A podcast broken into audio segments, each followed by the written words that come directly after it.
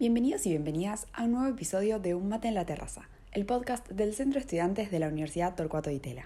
En el episodio de hoy nos acompaña Guillermina Mallorca, representante de la carrera de Ciencias Políticas, para charlar con Cecilia Calero, directora del área de educación en la Escuela de Gobierno de la Universidad. También fue profesora en NYU previo a este cargo y es investigadora adjunta del CONICET. Bueno, en este episodio la citamos para hablar de, de la educación, de cómo de cómo va a cambiar o cómo cambió el mundo con la pandemia y qué herramientas tenemos eh, los estudiantes o quienes fuimos estudiantes de, secundarios argentinos para enfrentarnos a, esta nueva realidad eh, que, nos, que nos toca vivir.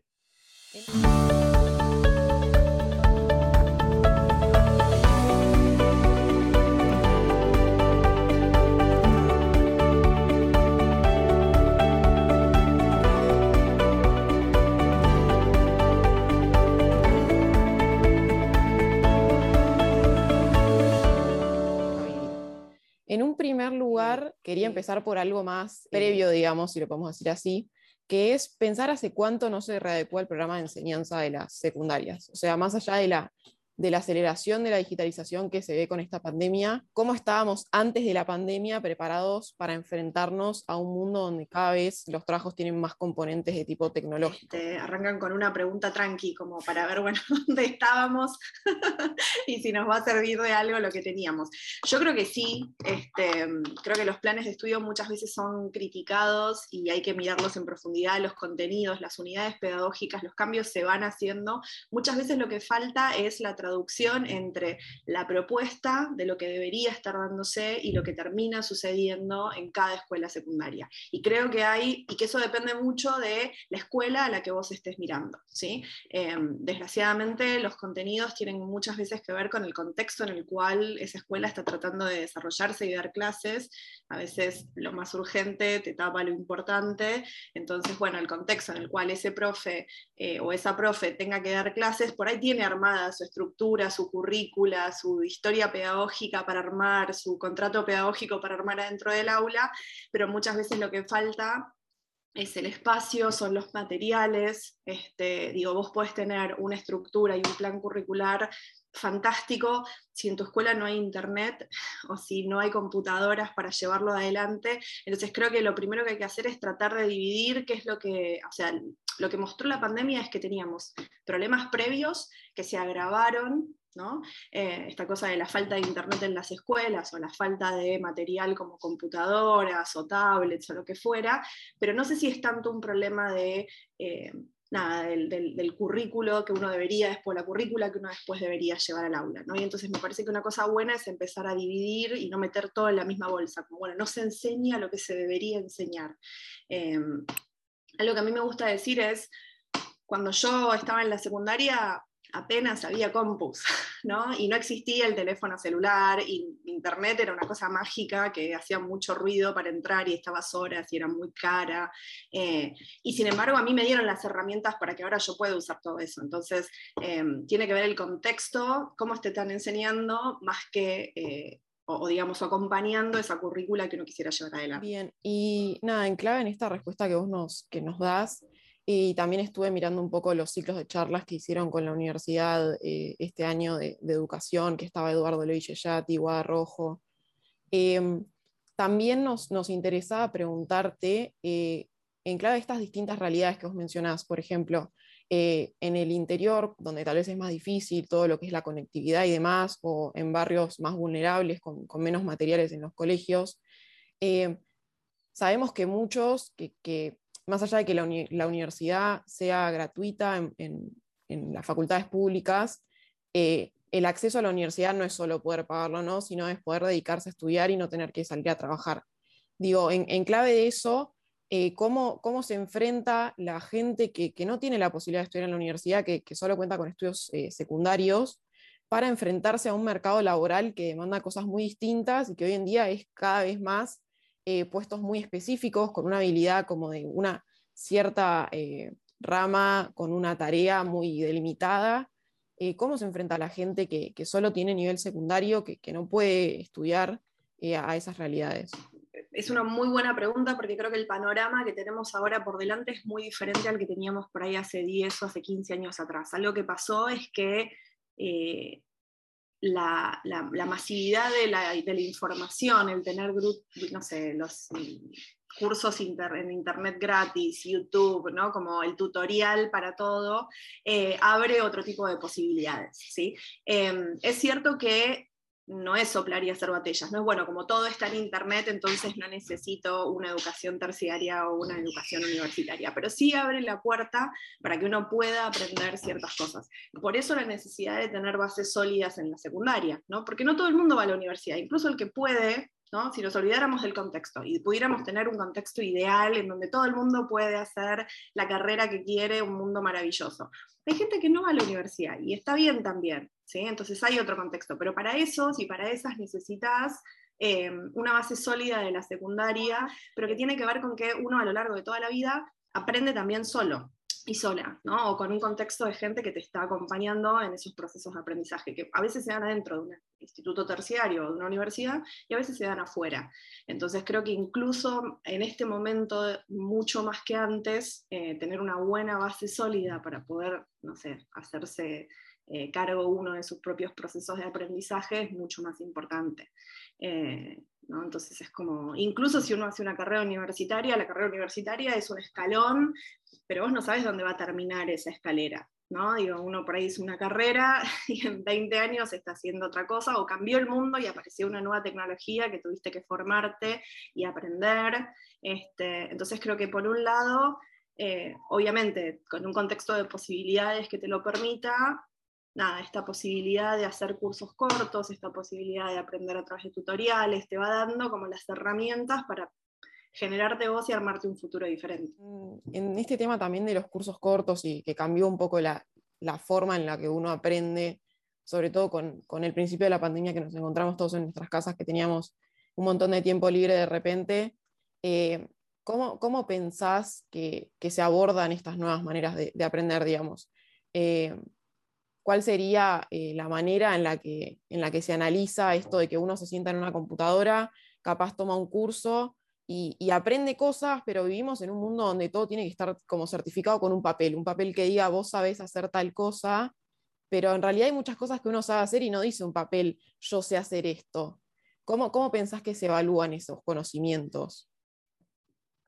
Sí, bueno, hay, hay, como una cosa que es como el primer, el primer trabajo que uno consigue es la oportunidad que consigas, ¿no? Que, tiene más que ver con las certificaciones, más con aquel o aquella que te abre la puerta esa primera vez. Y creo que eso sigue siendo un poquito, ¿no? Porque hay un montón de habilidades que probablemente tu título, el que fuera, ¿no? O el curso que tengas, no lo termine de certificar.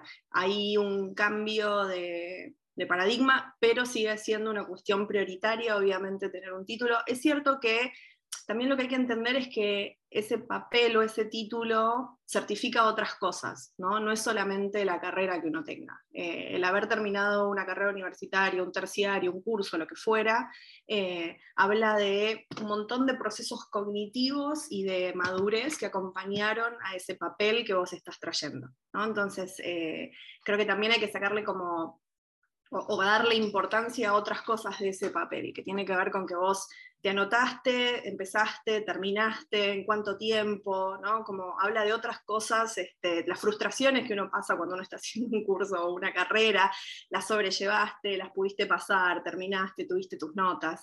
Em, me parece que lo, que lo que se propone ahora es un cambio de decir, bueno, más allá de mirar el papel, mirar otro tipo de, otras cosas que acompañan o que podrían acompañar esos papeles, ¿no? Eh, y es cierto que por eso digo, es como, es difícil sacarle el peso a, ese, a, ese, a, esa, certificación porque te habla de otros procesos. Pero nada, está pasando, ¿no? Entonces ves lugares en donde, no sé, Google se une con MIT para certificar ciertas cosas. ¿Por qué? Porque tiene gente laburando con ellos que no hicieron una carrera, no la terminaron la carrera, pero son el mejor en su área. Bueno, entonces certifiquémoslo con otro papelito. Creo que empiezan a aparecer como esas cosas de certificaciones y cursos cortos eh, que te permiten validar otras habilidades, si querés. Sí, totalmente. A, nosotros, los que estudiamos eh, carreras de sociales en la universidad, nos pasa mucho con, con matemática, que decimos, ¿para qué estamos viendo esto? O sea, realmente, ¿por qué? Y después te das cuenta que, te enseña otras cosas, que capaz nunca vas a usar el teorema de Gauss-Jordan, porque no tiene nada que ver con lo que estás haciendo, pero es como sentarte y mirar el ejercicio 43 veces hasta que te das cuenta, y, es como más razonamiento que, el número en sí que te da la cuenta después que capaz nunca llegaste al resultado que era, pero aprendiste como a pensarlo. Eso, es totalmente. Exacto, exacto. Y creo que, hay, creo que hay un punto muy importante que vos haces, que es em, cuando uno hace una carrera, ¿no? A mí me gusta decir que una formación te deforma, ¿sí? Porque te enseña a mirar el mundo de una manera, te enseña a hacer un tipo de preguntas. Vos sos de sociales, bueno, tu cabeza tu, cerebro, tus redes se están armando para aprender y a mirar el mundo. Cuando vos te meten en una materia absolutamente disruptiva como matemática, lo que están haciendo es obligándote a seguir a mirando al mundo de otra manera. Entonces creo que un poco lo que está bueno de los cursos y los títulos es la complementación de elementos. ¿no? Entonces vos tenés un tipo de mirada, un curso diferente te puede hacer mirar el mundo de otra manera. Y eso enriquece el tipo de preguntas que vos puedes hacer, porque tenés en cuenta otra literatura, porque tenés que discutir y validar incluso tus ideas frente a gente que va a traerte, nada, otro tipo de argumentos, ¿no? Entonces eso enriquece siempre la respuesta al final. Bien, y para ir cerrando, eh, te quería preguntar, eh, todos estos cambios de los que estuvimos hablando en la manera que nos educamos, la manera que, adquirimos conocimiento y la manera que el mundo mira esos conocimientos, eh, me pareció muy interesante un tema que tocaron en una de las charlas, que es si tenemos la posibilidad de formar eh, personas que nos eduquen para este nuevo mundo. O sea, si, hay, la, si hay posibilidad de formar docentes que, nos preparen para esta nueva realidad, a nosotros que somos alumnos o si nosotros decidimos ser docentes en un futuro, si hay manera de, hoy, acá en Argentina, de formarnos para esa nueva realidad. Sí, sí, los docentes, a ver, los docentes y las docentes son, son personas muy atacadas eh, digamos, a, nivel de, cómo son sus formaciones, y siempre uno les está pidiendo más, eh, pero hay gente que lo está dejando todo en la cancha, ¿no? Y que siempre está haciendo cursos de formación y que está tratando de, de la manera que puede dar lo mejor. Los profesorados, los magisterios, ¿son los mejores? No, siempre se podrían mejorar, ¿no? Por supuesto, eh, pero creo que tienen una base sólida. El problema es pensar que la única pieza significativa es el docente en la educación. Totalmente. Em, y ahí es donde nos perdemos parte del problema, que es decir, bueno, como los docentes y las docentes funcionan mal o no son los mejores o no están preparados, entonces nuestros niños, niñas, adolescentes no van a poder llegar a una educación de calidad. Bueno, el problema es creer que solamente es eso lo que hace tu formación. La formación es el contexto también en donde uno vive, entonces tu realidad social de todos los días, tu vulnerabilidad, em, la familia en donde vos estás criándote, el barrio, la escuela, ¿no? Como todo está insertado en un mundo eh, que te da un contexto de posibilidades. Entonces, digo, tenemos buenos docentes y buenas docentes, ¿podrían ser mejor? Sí, claro, por supuesto, yo creo que, faltan cosas que probablemente podrían aprender y que, y que los haría, digamos, por ahí más, les daría más herramientas, sobre todo en el momento de tener que enfrentarse en el aula a gente eh, que, son generaciones muy diferentes a las que fueron ellos y ellas cuando estaban estudiando, entonces eso siempre esa cosa de renovarse y, aprender un poco a hablar, incluso el léxico. Exacto, entonces por eso creo que muchos y muchas docentes lo hacen. Eh, la, fantasía es creer que solamente capacitando a los docentes se arregla todo. ¿Sí? porque la educación es el contexto. Entonces, si vos estás en el aula pensando que por ahí ese día tu papá o tu mamá o quien fuera el que compone la cabeza de tu, de tu familia perdió el laburo, o no sabes si vas a comer, o si tienes que hacerte cargo de tus otros hermanitos, em, ¿no? Entonces es como hay una realidad social que tiene que acompañar para que ese proceso de aprendizaje eh, avance, ¿sí? Entonces la cuestión socioeconómica y de contexto tiene muchísimo peso, no solamente el hola docente que te acompañe. Totalmente, me, parece fundamental esto como para dejar eh, un resumen, si se puede decir, de lo que estuvimos hablando, que, el docente no es un plato volador que cae en una realidad súper acomodada y, perfecta. Eh, por más formación e intención que tengas vos de dar una clase, tenés un contexto, tenés materiales, tenés las realidades de, las personas a las que vos le pretendes enseñar eso que querés decir, que, que muchas veces hacen que vos no puedas dar el 100% de lo que sabes, porque hay cosas tal vez para esa gente más importantes que aprender eh, el contenido de tu materia. Es una contención desde otro lado que también es súper importante y enseña un montón.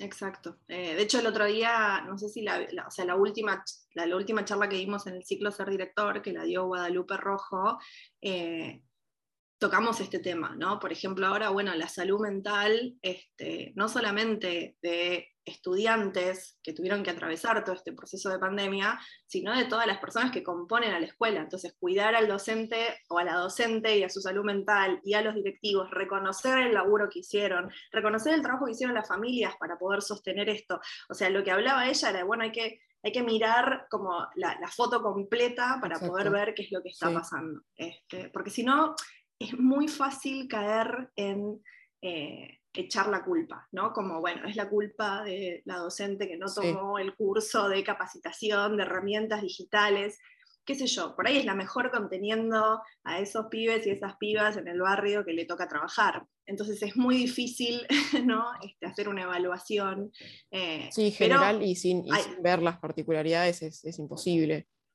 Exacto. Exacto. Entonces hay que tomar datos, esos datos obviamente son importantes, es importante saber eh, qué contenidos se, se, llegaron a término, o sea, digo, no, no con esto quiero decir que no hay que evaluar, ni muchísimo menos, digo, hay que tomar datos, hay que saber cuánto ese docente o esa docente pudo transmitir y evaluar qué, qué, esos chicos son capaces de resolver o no, digo, es importante tener esos datos, em, pero hay que analizarlos eh, obviamente en el, en el, contexto de todo el resto. Entonces, una buena política educativa para acompañar las leyes, una buena política pública para darle contexto a esas realidades, digo, porque una cosa sola, si no, es muy difícil. Buenísimo, chicas. Trataron temas muy importantes que hay que seguir compartiendo, hay que seguir pensando, hay que seguir intentando resolver. Muchísimas gracias Cecilia por haber prestado tu tiempo para esto y muchísimas gracias Guille por haber pensado las preguntas y por haber hecho la entrevista. Para todos aquellos de ciencias políticas que tengan cualquier consulta, no duden en acercarse a Guille. Nosotros recargamos nuestro termo y nos reencontramos la semana que viene con un mate en la terraza.